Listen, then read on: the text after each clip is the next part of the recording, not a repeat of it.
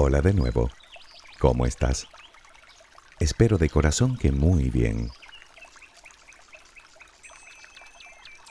Muchas veces me han preguntado de dónde soy, por mi acento probablemente un tanto particular. Por si aún no lo sabes, soy de las Islas Canarias. Es un pequeño y permíteme decir precioso archipiélago compuesto por ocho islas y varios islotes que se sitúa al noroeste de África, en el Océano Atlántico. Si lo menciono, no es porque pretenda hablarte de mí, que ya sabes que no me gusta demasiado, sino porque nos viene al pelo para el tema de hoy.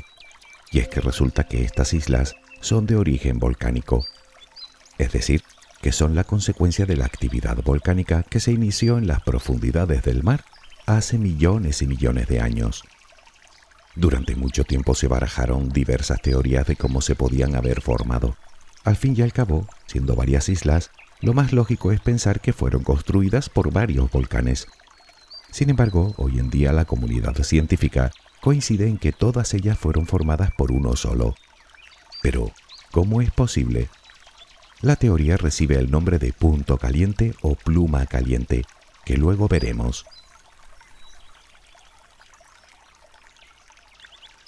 Existen muchas islas de origen volcánico repartidas por todo el mundo. Tal vez las más conocidas son las islas Hawái. Sin embargo, la mayor isla volcánica de nuestro planeta es, sin discusión, Islandia. Aunque en realidad el vulcanismo no es un fenómeno exclusivo de la Tierra. De hecho, los hemos encontrado en otros planetas y lunas a lo largo y ancho del sistema solar, y muchos de ellos ni siquiera expulsan roca fundida, sino hielo y agua los criovolcanes. Pero, ¿qué es exactamente un volcán? ¿Cómo y por qué aparece? ¿Son todos iguales? ¿Cuántos hay en nuestro planeta? Como ves, preguntas hay muchas y a todas intentaremos dar respuesta. La palabra volcán procede del vocablo latino vulcano, nombre que recibía el dios del fuego romano el mismo que en la mitología griega llamaban Hefesto. Para muchas culturas han sido entradas al inframundo o al infierno, y algunas incluso ofrecían sacrificios a los dioses, arrojando a su interior todo tipo de objetos, incluidas personas. Afortunadamente la ciencia avanza y hoy en día sabemos muchas cosas sobre los volcanes, y desde luego no tienen nada que ver con los dioses, sino con complejos procesos geológicos que nos ayudan a comprender lo que sucede bajo la superficie, no solo de nuestro planeta, insisto, sino de otros muchos lugares.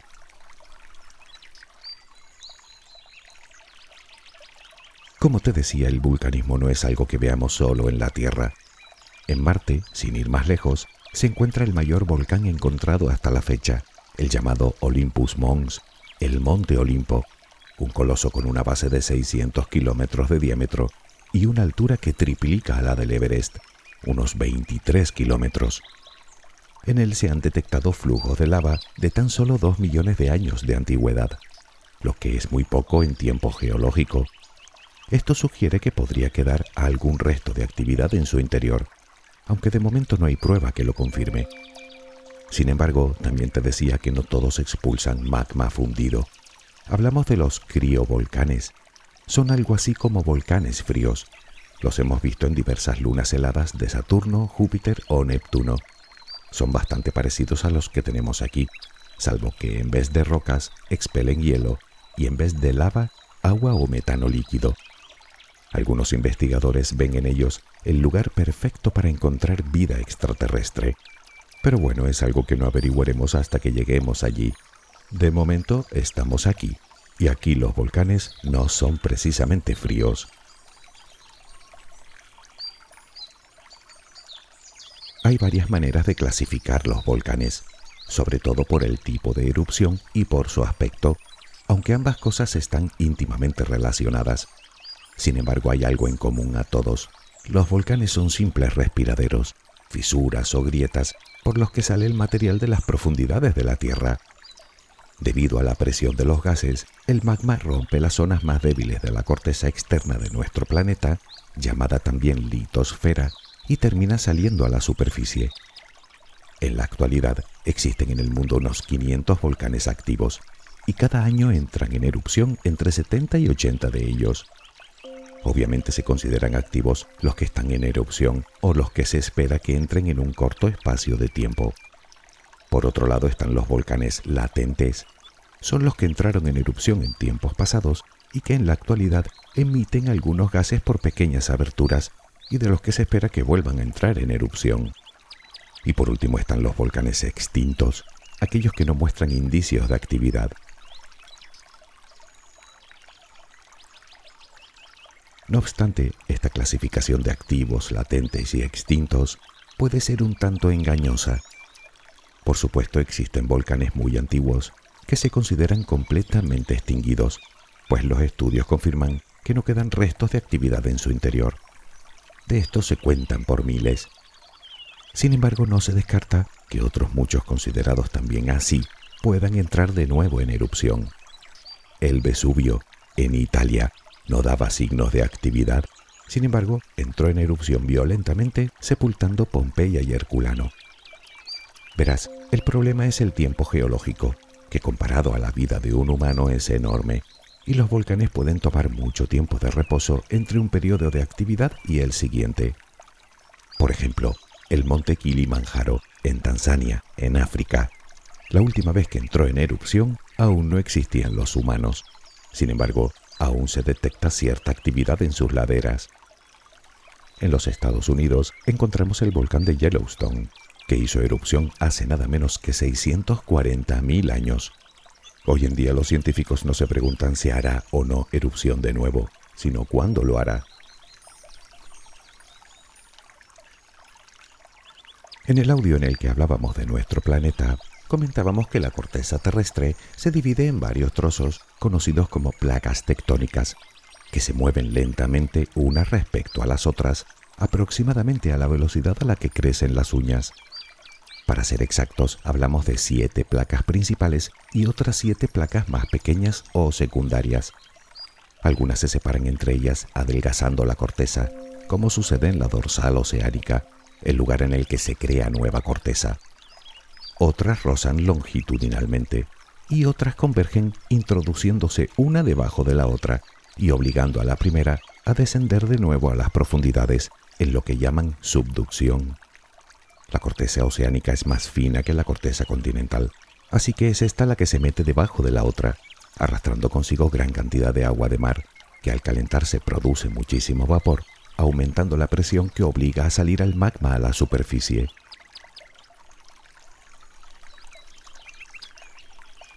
Bien, casi toda la actividad volcánica en nuestro planeta está relacionada con los bordes de esas placas.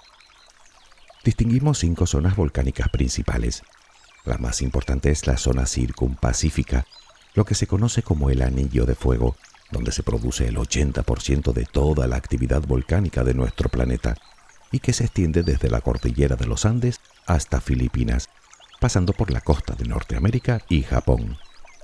Además está la zona mediterránea asiática, la zona índica, la africana y la atlántica.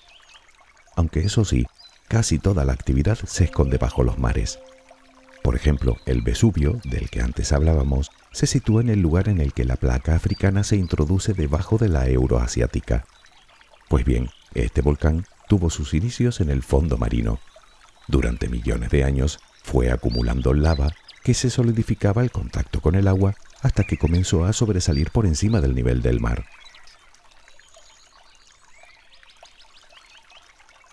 Un volcán expulsa material sólido, líquido y gaseoso.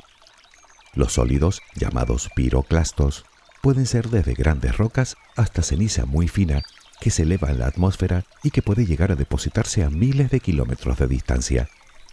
El material líquido es la roca fundida, que generalmente está a más de mil grados de temperatura.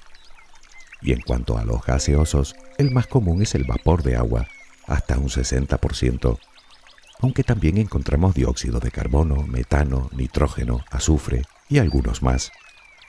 En las profundidades de la Tierra, todos esos gases están disueltos en las rocas, pero cuando éstas suben y desciende la presión, los gases se expanden y empujan el material hacia afuera. Haciendo un paralelismo, es el mismo efecto que observamos cuando abrimos una bebida gaseosa, una botella de champán, por ejemplo. Si la botella se agita, cuando quitamos el tapón sale el gas y parte del líquido. Bueno, pues más o menos así funciona un volcán. Claro que en este caso la presión no la causa una agitación, sino el calor que expande los gases.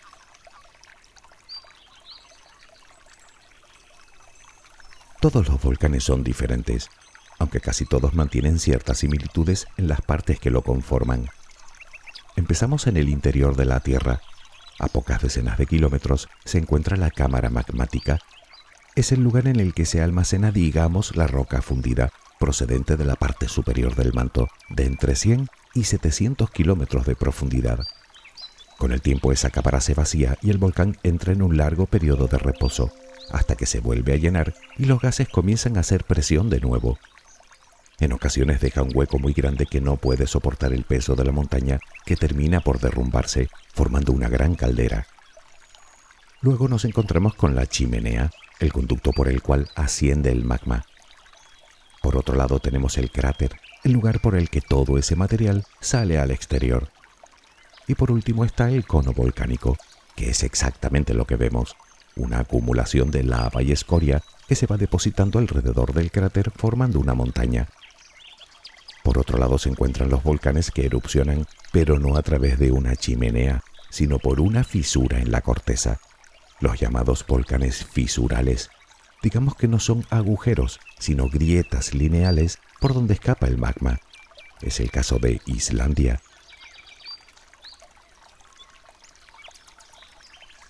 Te decía que una de las formas de clasificar a los volcanes es por el tipo de erupción.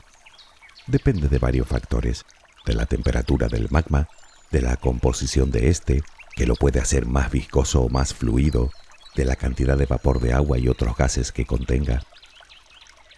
Tenemos por un lado la erupción llamada hawaiana. La lava es muy fluida, los gases se liberan de forma gradual, por lo que no existen las explosiones. Este tipo de erupción da lugar a los volcanes de escudo. Al ser la lava muy líquida, no construye conos muy altos, sino más bien achatados y muy extensos, confiriéndole cierto parecido a eso, a un escudo.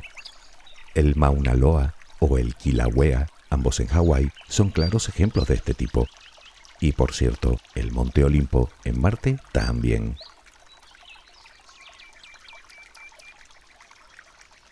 Otra erupción típica es la llamada estromboliana, en referencia al volcán Stromboli.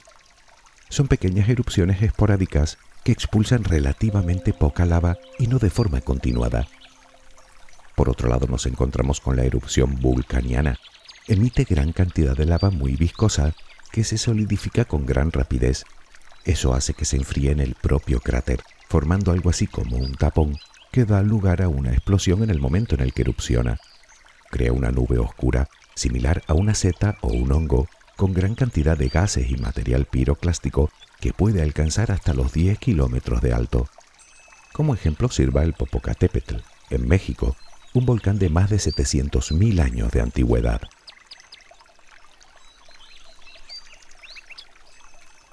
Otra de las erupciones típicas es la llamada pliniana o vesuviana, el volcán expulsa lava muy viscosa y produce explosiones muy violentas.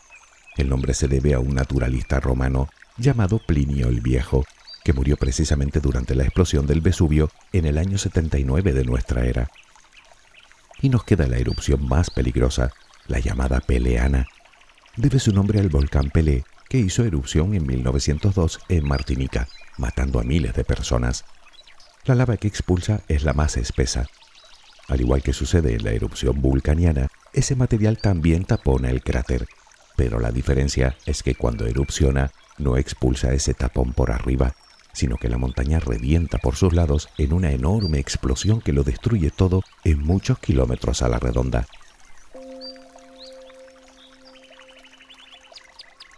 En cuanto a la forma del volcán, ya hablamos antes de los volcanes de escudo, de cúpula baja y gran extensión aunque los más habituales son los volcanes compuestos o estratovolcanes. Son grandes y tienen forma de cono que ha sido creado por depósitos de lava, roca y ceniza de sucesivas erupciones y disponen de un cráter central. Ejemplos de este hay muchísimos.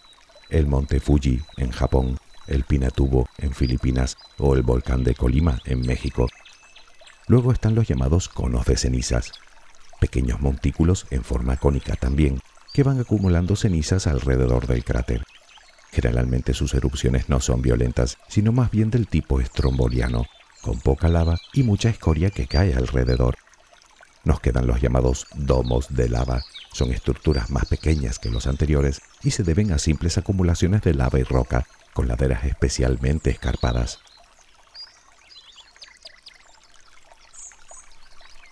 Como decíamos antes, la mayor parte de los volcanes se crean debido a la tectónica de placas, bien en los límites de esas placas o bien en la dorsal oceánica, donde se crea corteza nueva y donde abundan, por cierto, los volcanes fisurales. Pero no todos se crean en esas zonas. Algunos aparecen justo en medio de una placa, sea oceánica o continental. Nos referimos al llamado punto caliente o pluma caliente. Pero, ¿qué es?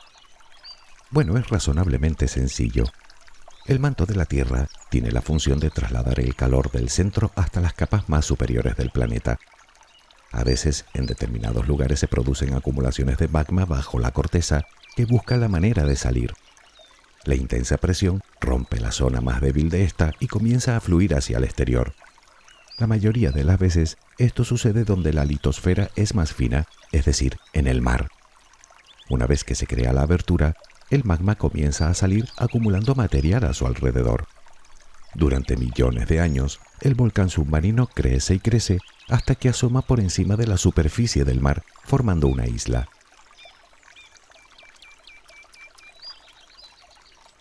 Ese es el fenómeno que creó a las Islas Canarias. En este caso, hace 40 millones de años que comenzó la actividad volcánica submarina, Veinte millones de años más tarde, asomaron las primeras islas por encima de la superficie del océano. Las últimas en crearse lo hicieron hace solo unos dos millones de años. Primero lo hicieron las islas orientales y más tarde las occidentales. Todo el archipiélago canario se formó debido a un solo punto caliente. Pero nos preguntábamos al principio cómo es posible que una sola abertura fabrique todo un archipiélago. Bueno, tiene su sentido, Resulta que el punto o la pluma caliente está en el manto, que no se desplaza. Sin embargo, la corteza por la que sale la lava sí. Es parecido al efecto de una cinta transportadora. Una vez que se crea una isla, la corteza continúa su desplazamiento llevándosela consigo. Así que el punto caliente se encuentra con que no hay nada sobre él y vuelve a empezar dando lugar a otra masa de tierra, a otra isla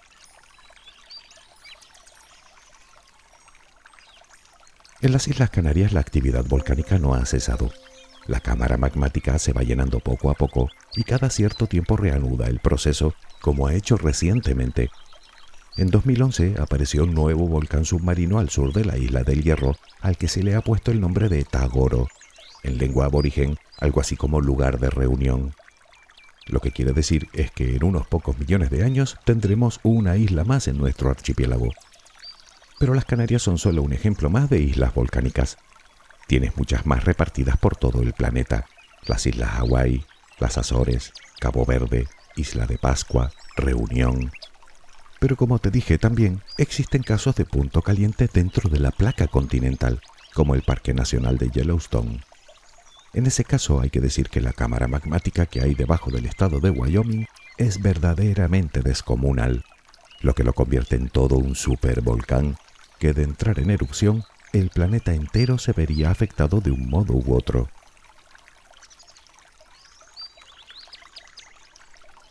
Es normal que cuando pensamos en volcanes, generalmente los asociemos a un fenómeno completamente destructivo, y hasta cierto punto no nos falta razón. La extinción masiva más letal de la historia de la Tierra fue producida precisamente por actividad volcánica hace unos 250 millones de años alrededor del 95% de todas las especies animales y vegetales del planeta fueron borradas del mapa. Sucedió en Siberia y duró millones de años. Se le conoce como la extinción del Pérmico Triásico o simplemente la Gran Mortandad, un nombre bastante poco tranquilizador. Sin embargo, hoy sabemos que los volcanes también han sido vitales para la evolución de la vida en la Tierra, y de hecho lo siguen siendo.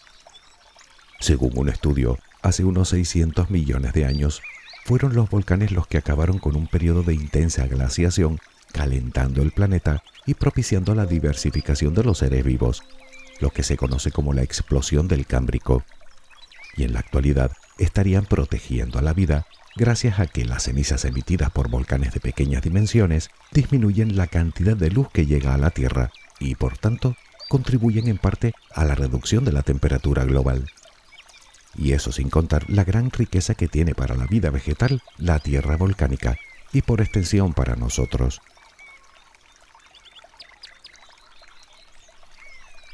No te imaginas lo difícil que resulta reducir en tan poco espacio de tiempo un tema tan amplio y complejo como este, del que solo hemos podido rascar la superficie. No obstante, tampoco pretendo convertirte en especialista del tema, en todo caso despertar en ti la curiosidad para que sigas investigando por tu cuenta. Espero haberlo conseguido, aunque sea un poquito. En cualquier caso, me basta con que comprendas que vives en un lugar excepcional, en el que los volcanes no son más que la demostración inequívoca de que la Tierra es un planeta vivo, dinámico y en constante evolución. Y además, por cierto, el único que tenemos. Esto último lo dejo caer, a ver si nos damos cuenta de una bendita vez. Si a ti no te importa, yo lo voy a seguir intentando. Espero que tengas una luminosa jornada. Hasta muy pronto.